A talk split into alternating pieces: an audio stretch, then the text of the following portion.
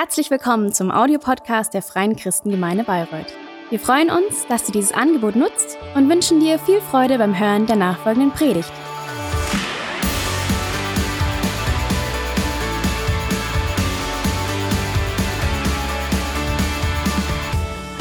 Cool, danke Tobi. So, dann darf ich den Thomas nach vorne bitten, denn der führt uns jetzt weiter in die jüdischen Feste, Predigtserie und dir wünschen wir Gottes Segen. Ganz herzlichen Dank, Christine. Guten Morgen.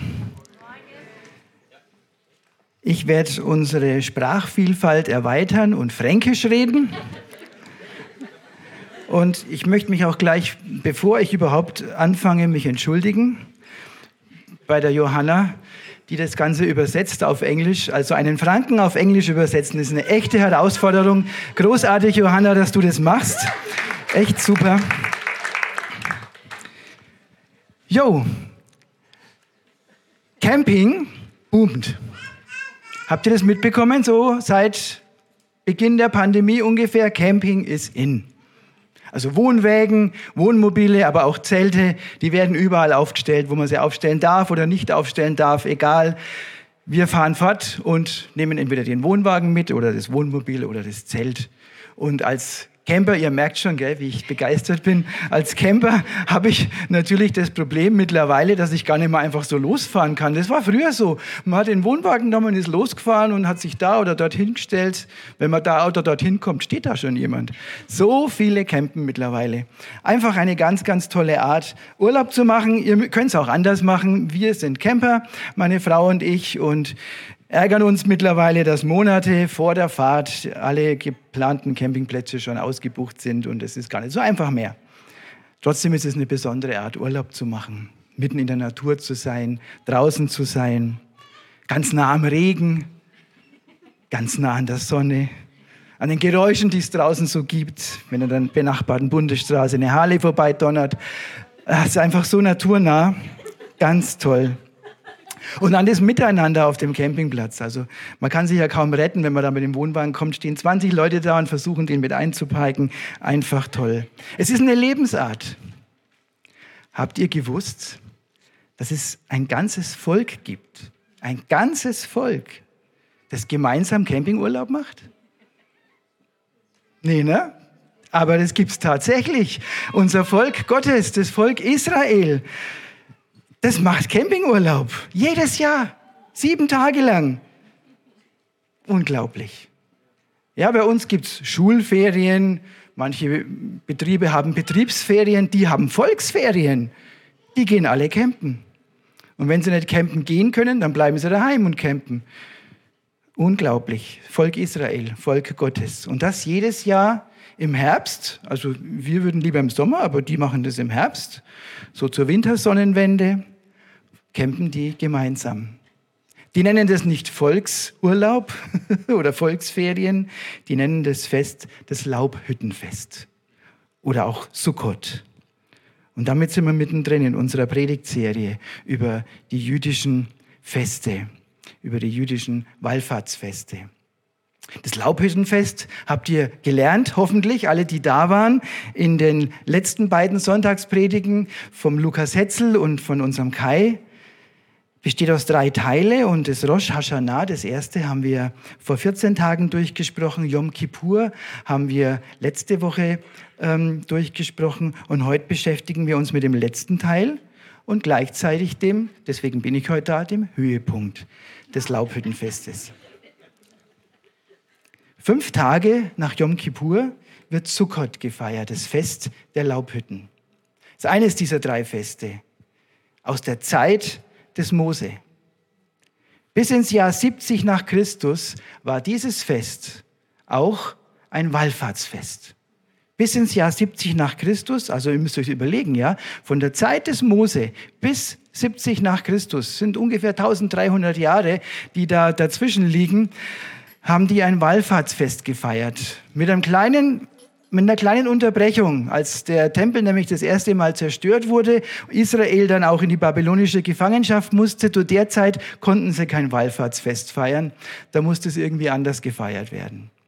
Aber dann bis 70 nach Christus sind die Juden egal wo sie waren, auch aus außerhalb Israel, dahin gezogen und haben dieses Fest miteinander gefeiert. Deswegen spricht man auch von Wallfahrtsfesten, weil man nach Jerusalem gepilgert ist. Sukkot, das Laubhüttenfest. Ihr wisst mittlerweile, es ist ein Erinnerungsfest. Nicht nur, aber auch. Es erinnert an den Auszug aus Ägypten. Es erinnert auch an eine reiche Ernte. Es ist auch ein Erntedankfest. Interessant an diesem Fest ist aber, dass die Israeliten sich nicht aufhalten lassen, dieses Fest zu feiern. Da kann sonst noch was passieren, die feiern dieses Fest. Sie feiern das heuer auch im Jahr 2023 nach Christus. Ist das nicht unglaublich? Die werden dieses Jahr, ich komme dann noch später drauf, zu welchem Datum, werden die das Laubhüttenfest feiern. Die werden Sukkot feiern. Und 1300 Jahre vor Christus, in der Zeit Mose, ist dieses Fest zum ersten Mal gefeiert worden. Heutzutage, ihr wisst es wahrscheinlich, sind keine Wallfahrten möglich zum Tempel, weil der Tempel ist kaputt. Es gibt noch die Klagemauer und irgendwelche Rest, Grundsteine, aber der Tempel ist nicht mehr. Heutzutage wird es anders gefeiert. Aber da haben sich die Israeliten nicht aufhalten lassen. 70 nach Christus wurde der Tempel zerstört, dann haben sie es halt ohne Tempel gefeiert und danach dann wurde das Laubhüttenfest in der ganzen Welt gefeiert. Überall da, wo Juden, wo es Juden hin verschlagen hat, wo es Israeliten hin verschlagen hat, wurde das Laubhüttenfest gefeiert. Unglaublich. Schauen wir uns mal an, was es mit diesem Fest auf sich hat. Woher das kommt. Steht im dritten Mose im Kapitel 23, 39 bis 44. Vielleicht habt ihr ja sowas oder sowas Modernes wie die Christine, da kann man das auch nachlesen. Wer keine Bibel dabei hat, wie sagt man so schön, darf sich auch neben einen Christen setzen. Ähm, Spaß. Ich zeige es auch an der, also man sieht es auch hier an der Wand.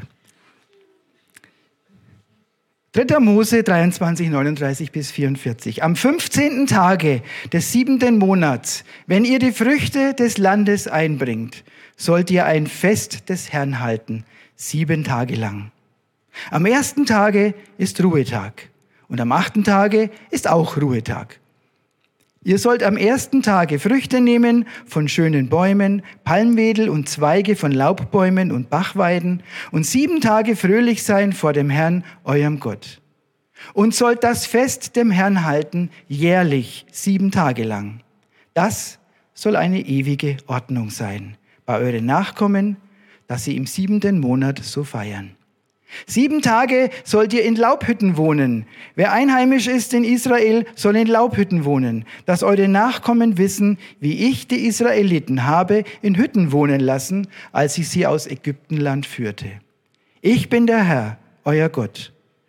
Und Mose tat den Israeliten die Festzeiten des Herrn kund. Heilige Schrift, Wort Gottes ein Auftrag Gottes an Mose. Und der Auftrag war auch, das dem Volk weiterzugeben. Und die feiern das tatsächlich seit damals. Feiern sie dieses Fest. Und das Schöne, was wir gelesen haben, es ist ein fröhliches Fest. Ein fröhliches Fest, das mittlerweile weit über 3000 Jahre gefeiert wird. Ein Fest, das an den Auszug aus Ägypten erinnert. Ein Fest, das daran erinnert, wie Gott sie da rausgeführt hat, welche Wunder damals passiert sind. Ein Fest, das daran erinnert, dass Gott sie auch in der Wüste nicht alleine gelassen hat, sondern nachts in einer Feuersäule und tagsüber in einer Wolke vor ihnen hergezogen ist. Und sie wussten, das ist der Weg, den wir gehen sollen. Ein Fest, das auch daran erinnert, an die Ernte, weil es nach der Erntezeit gefeiert wird. Das kennen wir auch. Wir haben auch ein Erntedankfest äh, in unserer Kultur. Und so haben die Israeliten dieses Fest verknüpft auch mit dem Erntedank. Und es ist ein Fest auf die Zukunft hin, und zwar auf die nahe Zukunft, weil es wird nämlich immer kurz vor Einsetzen der Regenzeit gefeiert. Manchmal passt nicht so ganz, dann wird es nass in den Laubhütten, macht aber nichts. Ein Camper kann nichts erschüttern. Nochmal, die feiern das seit über 3000 Jahren. Und warum? Warum tun die das? Das steht hier in der Mitte. Und das ist der Satz, den ihr mitnehmen müsst heute. Das ist der Satz, den ihr nicht vergessen solltet und über den es heute geht. Weil es eine ewige Ordnung Gottes ist. Warum feiern die das Fest? Weil es eine ewige Ordnung Gottes ist. Und an diesem Fest, an diesem Laubhüttenfest zeigt sich die ganz reale Wahrheit, die ganz reale Zuverlässigkeit der Heiligen Schrift. Das, was da drin steht, sind nicht nur leere Worte. Das, was da drin steht, ist Wahrheit, ist zuverlässig, gibt uns Hoffnung und Zuversicht. Und was da drin steht und noch nicht erfüllt ist, wird sich erfüllen. Und das sehen wir an diesem Laubhüttenfest. Schauen wir mal ins Neue Testament. Auch da gibt es solche Worte die eine ewige Ordnung Gottes aussprechen. Im Matthäusevangelium einmal Jesus und im Hebräerbrief, das ist die nächste Folie. Oder? Doch? Ja, danke schön. Jesus sagt, Himmel und Erde werden vergehen, aber meine Worte werden nicht vergehen. Niemand wird in der Lage sein, die Worte Jesu Christi, dieses Buch vom Angesicht der Erde zu vertilgen. Und dann gibt es den Verfasser des Hebräerbriefes. Viele meinen, es wäre Paulus gewesen. Er schreibt, Jesus Christus gestern, heute und derselbe auch in Ewigkeit. Das, was du liest über Jesus Christus in dieser heiligen Schrift, das, was er getan hat, wie er gelebt hat, wie seine Persönlichkeit war und auch das, was er gesagt hat, wird länger bestehen als Himmel und Erde. Und es ist das Gleiche gestern, heute und in alle Ewigkeit. Glaubst du das? Glaubst du das von ganzem Herzen? Diese Verse, die wir gerade gelesen haben, sind genauso wie das Laubhüttenfest eine ewige Ordnung Gottes. Und daran kannst du dich festhalten. Daran können wir uns festhalten. Daran kann ich mich festhalten. Das ist gültig. Die Verheißungen sind wahr. Und wenn du heute Morgen da sitzt und noch gar nicht so richtig entdeckt hast, was dieses Buch so alles sagt, was es alles so prophezeit, dann kann ich nur eins sagen, herzliche Einladung. Schlag es auf oder mach den Bildschirm an, Christine, und schau rein und lies. Es gab mal so einen tollen Ausspruch, so um, um die 400 nach Christus. Ist Latein, tolle Lege heißt es. Tolle Lege nimm und lies. Haben wir auch eine Folie dazu? Das wäre die nächste. Ja, danke. Ich weiß nicht, ob ihr die Geschichte kennt, ne? unseren Kirchenvater Augustinus von Hippo, der hat so, eine, so ein Hinwendungserlebnis, wo er sich zu Gott hingewandt hat. Und da kam ein Kind und sagt, nimm und lies. Tolle Lege auf Latein. Es war circa 400 Jahre nach Christus. Nimm und lies. Kann ich dir auch heute nur zurufen. Nimm und lies. Lerne die ewige Ordnung Gottes kennen. Und die ist da drin. Kommen wir zurück zum Laubhüttenfest, zu Sukkot. Wir haben gehört, Israel feiert dieses Fest nun seit über 3000 Jahren. Und wenn wir uns die Geschichte anschauen, dieser über 3000 Jahre, dann stellen wir fest, dieses Fest ist nicht totzukriegen. Wie sagt man so schön in der Werbung, es ist unkaputtbar. Und wer sich wirklich mit der Geschichte Israel beschäftigt, wird feststellen, dass es ein riesiges Wunder ist, dass es dieses Fest immer noch gibt. Es ist ein Wunder, dass es so auf der Erde bei keinem Volk noch nie gegeben hat und auch nie wieder geben wird. Selbst Wegführungen aus ihrem Land, zum Beispiel ähm, ein halbes Jahrhundert vor Christus unter den Babyloniern oder dem König Nebukadnezar, haben Israel nicht aufgehalten, dieses Fest zu feiern. 70 nach Christus wurde der Tempel zerstört. 135 nach Christus gab es den Bar Kochba Aufstand und da sind die Israeliten in alle Winde zerstreut worden. Was haben die gefeiert? Das Laubhüttenfest. Nur an diesen zwei Jahren übrigens nicht. Das wissen die Israelis, Israelis bis heute. 70 nach Christus und 135 nach Christus gab es kein Laubhüttenfest. 71 dann wieder und 136 auch versprengt in die ganze Welt. Muss man sich vorstellen. Fast durchgängig über die Jahrhunderte hinweg. Schlimmste Ausgrenzung. Wofür wurden die Juden nicht alles verantwortlich gemacht? Also immer dann, wenn irgendwas schief läuft, wusste man genau, die waren's. Fast durchgängig. Und selbst ein Holocaust mit Millionen von Toten, Millionen von ermordeten Juden hält dieses Volk nicht davon ab, ein fröhliches Fest zu feiern, das Laubhüttenfest. Und heute in Israel, da gibt es ganz andere ähm, Anfeindungen an dieses Fest. Da gibt es Atheismus, der aufblüht. Da gibt es die Moderne, die um sich greift. Säkularisierung ist so ein Schlagwort in Israel. Viele, viele junge Menschen glauben nicht mehr. Nicht nur bei uns, auch in Israel ist es so. Und dann feiern sie das Laubhüttenfest. Ein fröhliches Fest. Es ist weit verbreitet auf der ganzen Welt und jetzt auch in Israel. Und warum? Habt ihr es euch gemerkt? Weil es eine ewige Ordnung Gottes ist. Und gegen eine ewige Ordnung Gottes gibt es nichts. Es wird einfach so sein, wie es da steht.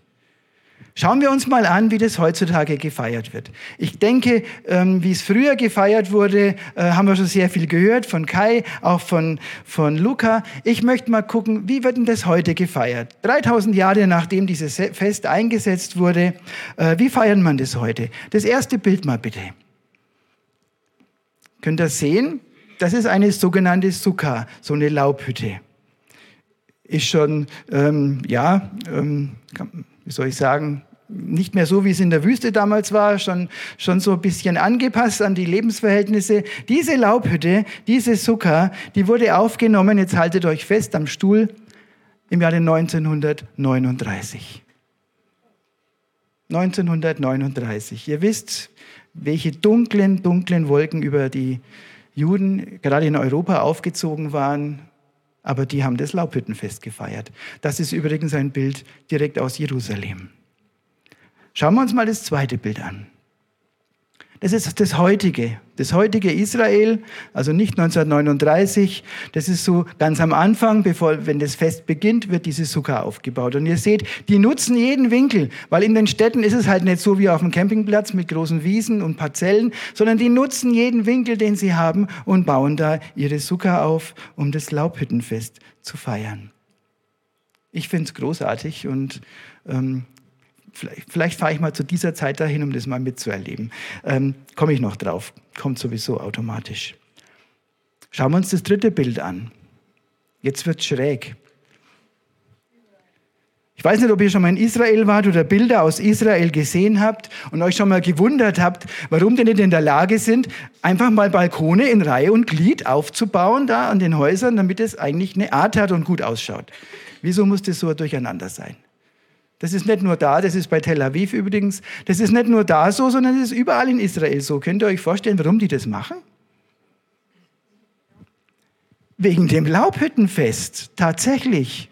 Und warum? Hat selbst ein Architekt hier nichts zu sagen, weil es eine ewige Ordnung Gottes ist, dieses Laubhüttenfest zu feiern. Und wenn ich so eine Laubhütte auf meinem Balkon aufbaue, weil ich sonst keinen Platz habe, dann möchte ich, dass es so wie früher auch nachts, wenn es mal nicht bewölkt ist, meine, die Sterne durch die Lücken unter dem Palmdach zu sehen sind. So soll es sein. Und wie kann ich Sterne sehen, wenn über mir Balkon ist? Geht nicht. Also muss ich ihn versetzt bauen. Und dann kommt sowas dabei raus. Ja? Selbst die moderne Architektur, selbst modernste Architekturstandards können dieses Fest nicht totkriegen. Und warum?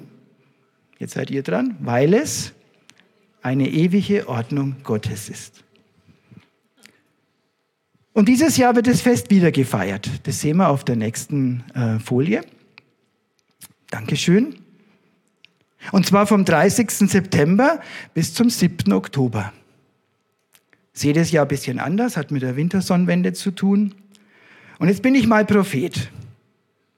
Ich gehe davon aus als Prophet, dieses Fest wird auch 2024, 2025 und 2026 gefeiert werden. Und nichts und niemand wird es aufhalten können, weil es eine ewige Ordnung Gottes ist. Könnt ihr Amen sagen?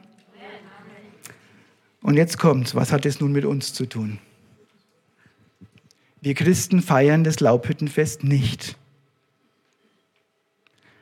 Wenn man genauer sagt, äh, sein, äh, äh ist nicht mehr.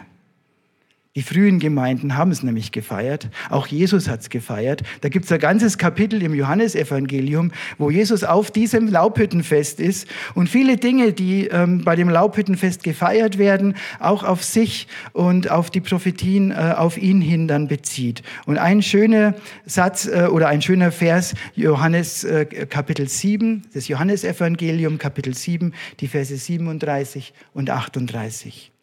Aber am letzten Tag aber am letzten, dem höchsten Tag des Festes trat Jesus auf und rief, wen der dürstet, der komme zu mir und trinke. Wer an mich glaubt, von dessen Leib werden, wie die Schrift sagt, Ströme lebendigen Wassers fließen. Das Kapitel 7 zeigt uns Jesus mit seinen Jüngern auf diesem Fest. Und wer Jesus kennt, weiß, Jesus wäre nicht Jesus, wenn er nicht die prophetische Dimension dieser uralten Verordnungen deutlich machen würde, hervorheben würde. Und das hat er gemacht. Ein Aspekt von Sukkot ist ja das Warten auf die Regenzeit. Es ist Erntedank, es ist Erinnerung an den Auszug und es ist das Warten auf, das, auf den Regen. Und hier, das Warten auf das Wasser, nimmt Jesus zum Anlass auf das lebendige Wasser auf den Heiligen Geist hinzuweisen. Und diese Verheißung, die lesen wir öfters, auch im Johannes Kapitel 4, bei der Frau am Jakobsbrunnen, wer an mich glaubt, von dessen Leib werden Ströme lebendigen Wassers fließen. Und ich wünsche mir so sehr, dass wir das alle erleben in unserer Gemeinde, jeder Einzelne, dass von uns Ströme lebendigen Wassers fließen. Und nach Pfingsten ist es wahr geworden und Christen auf der ganzen Welt und zu allen Zeiten erleben das des Segen des lebendigen Wassers. Jetzt könnte man sich fragen, ja, warum feiern wir dieses Fest nicht mehr? Das ist doch so eine ewige Ordnung Gottes. Es hat doch so viele positive Aspekte. Ja, wegen dem schon vorhin angesprochenen Augustinus. Unser Kirchenvater Augustinus von Hippo, ich weiß nicht, ob ihr es wusstet. Ich weiß es erst seit der letzten Kleingruppe, da war nämlich die Kirchengeschichte dran. Und jetzt weiß ich, dass der Augustinus von Hippo ein Afrikaner war. Der ist nämlich in Afrika geboren und Hippo liegt auch in Afrika. Ganz interessant. Der Kirchenvater Augustinus ist einer Irrlehre auf den Leim gegangen, nach der wir Christen anstatt das Volk Israel eingepfropft werden sollen. Und das ist falsch, das steht auch nirgendwo so in der Bibel. Aber das hat die damals äh, umgetrieben. Und irgendwann hat er dann in einer Schrift die christlichen Feiertage eingesetzt, vor allem Weihnachten geht auf ihn zurück. Er hat Weihnachten gegründet. Aber die jüdischen Feiertage verworfen und sogar die Anweisung gegeben, jüdische Feiertage nicht mitzufeiern. Seitdem machen das die Christen auch nicht mehr. Also meiner persönlichen Meinung nach ein großer Fehler von Augustinus und meiner persönlichen Meinung nach auch ein großer Verlust ähm, ja, für uns Christen. Augustinus sagt, die jüdischen Feiertage sind jetzt irrelevant und überholt und werden durch christliche Feiertage ersetzt. Wie gesagt, ein großer Fehler, weil es eigentlich eine ewige Ordnung Gottes ist. Aber und es macht mich glücklich. Wir werden Sukkot wieder feiern. Und warum werden wir Sukkot wieder feiern? Weil es, ihr wisst schon, eine ewige Ordnung Gottes ist. Dankeschön. Auch das wird in der Bibel beschrieben. Im Propheten Sacharja im Kapitel 14, der Vers 16. Da schreibt Sacharja, die Überlebenden der Völker, die gegen Jerusalem gekämpft haben, werden von da an jedes Jahr nach Jerusalem ziehen, um das Laubhüttenfest zu feiern und Jahwe, den allmächtigen Gott, anzubeten. Das ist ganz, ganz, ganz interessant. Nach 135 nach Christus wurden die Juden, die Israelis, zersprengt in alle Welt und überall auf der Welt wurde das Laubhüttenfest gefeiert. Und wenn diese Prophetie eintrifft, dann wird nicht überall das Laubhüttenfest gefeiert, sondern alle werden kommen, um das Laubhüttenfest zu feiern.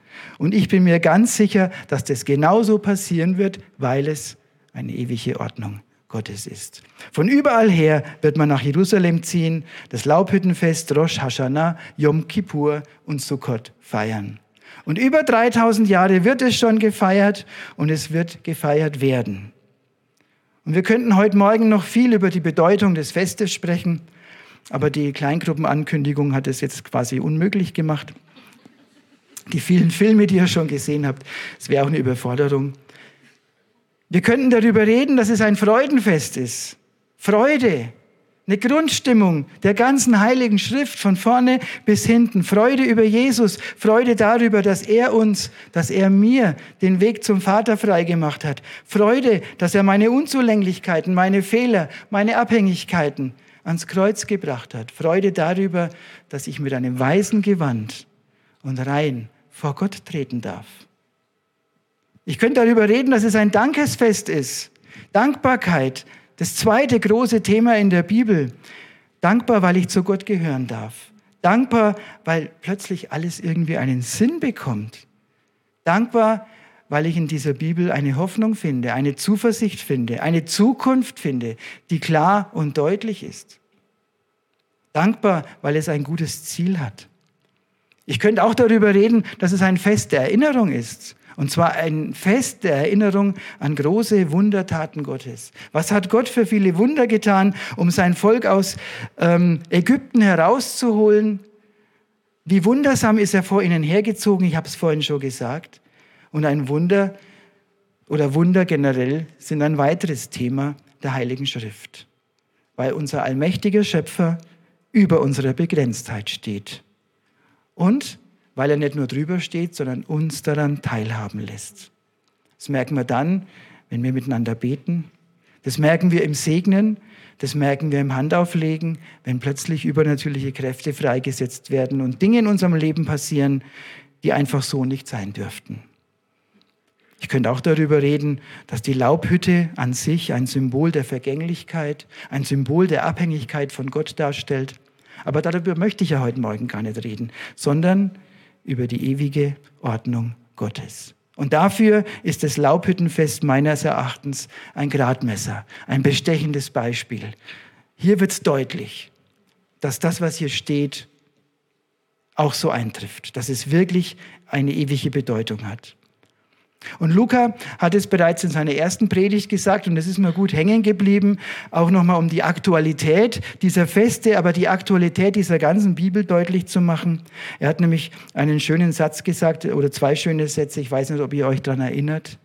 Er hat gesagt, morgens lese ich in der Zeitung, um zu wissen, was passiert ist. Danach lese ich in der Bibel, um zu verstehen, was passiert ist. Das hat mir unglaublich gut gefallen. Ich lese in der Zeitung, um zu wissen, was passiert ist. Ich lese in der Bibel, um zu verstehen, was passiert ist. Sukkot, das Laubhüttenfest, ist ein Beispiel für die Aktualität der Bibel. Sukkot beweist sich wirklich als ewige Ordnung Gottes. Wenn jemand mitten in der Shoah ein Freudenfest feiern kann, dann muss da Gott seine Hände im Spiel haben, ja. Und ja, anders kann man es nicht sagen. Und so wie sich Sukkot als ewige Ordnung beweist, so werden sich auch alle anderen Aussagen, alle Verheißungen der Bibel, alle Prophetien der Heiligen Schrift werden sich als wahr erweisen, werden sich erfüllen. Und das Schöne ist, wir leben in einer Zeit, die so mittendrin ist. Gerade fängt es an, ganz viel sich zu erfüllen aus der Heiligen Schrift. Das Volk Israel kehrt in sein Land zurück.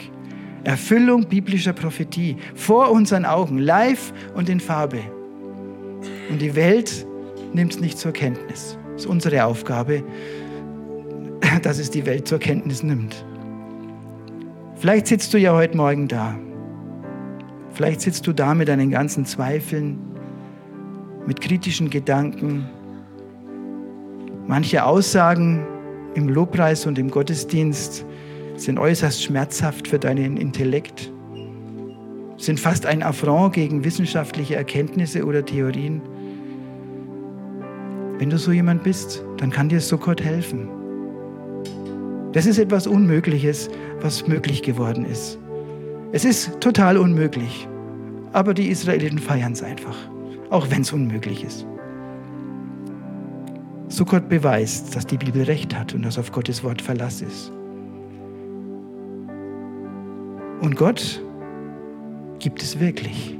Und er hält die Fäden fest in seiner Hand. Und das sehen wir auch an Sukkot, dass ihm nichts aus der Hand geglitten ist.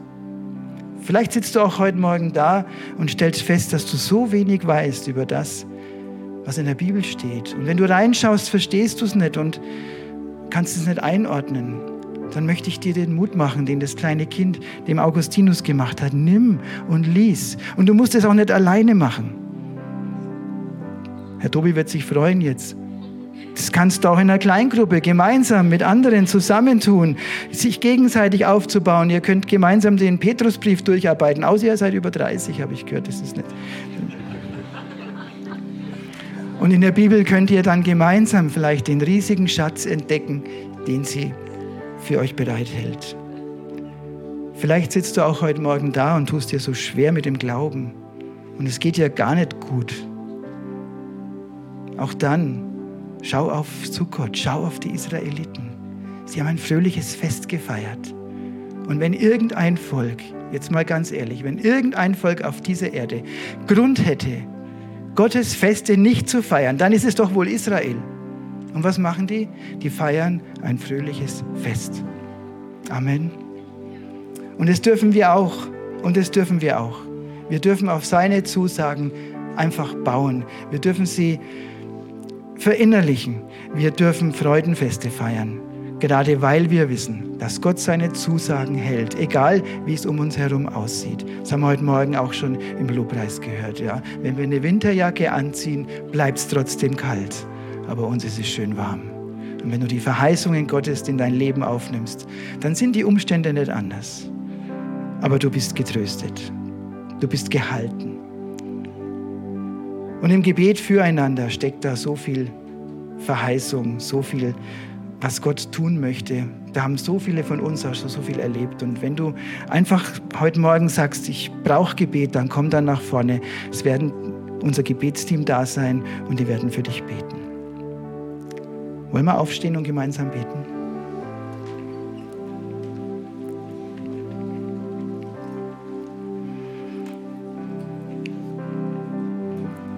Herr Jesus, ich danke dir für deine Verheißungen die du uns gibst. Ich danke dir für deine Zusagen. Ich danke dir für die ganzen Prophetien. Ich danke dir, dass wir sehen dürfen, dass all das keine Worte sind, sondern dass es Fakten sind, dass es eintrifft, dass es Prophetien sind, Prophezeiungen, ja, die wirklich Gehalt haben.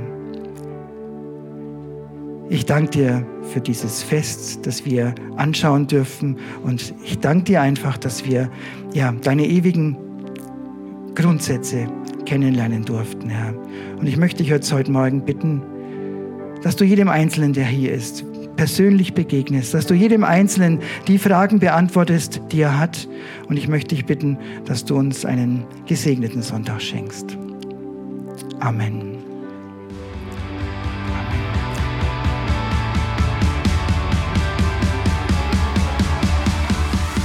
Hat dir die Predigt gefallen? Gerne kannst du sie mit Freunden teilen oder uns einen kurzen Kommentar hinterlassen. Noch mehr würden wir uns aber freuen, dich persönlich kennenzulernen. Du bist herzlich eingeladen, einen unserer Gottesdienste am Sonntag zu besuchen. Alle Infos findest du unter www.fcg-bayreuth.de. Dort kannst du uns auch eine persönliche Nachricht schreiben, wenn du mehr über ein Leben mit Jesus erfahren möchtest oder andere Fragen zum christlichen Glauben hast. Bis zum nächsten Mal. Ade!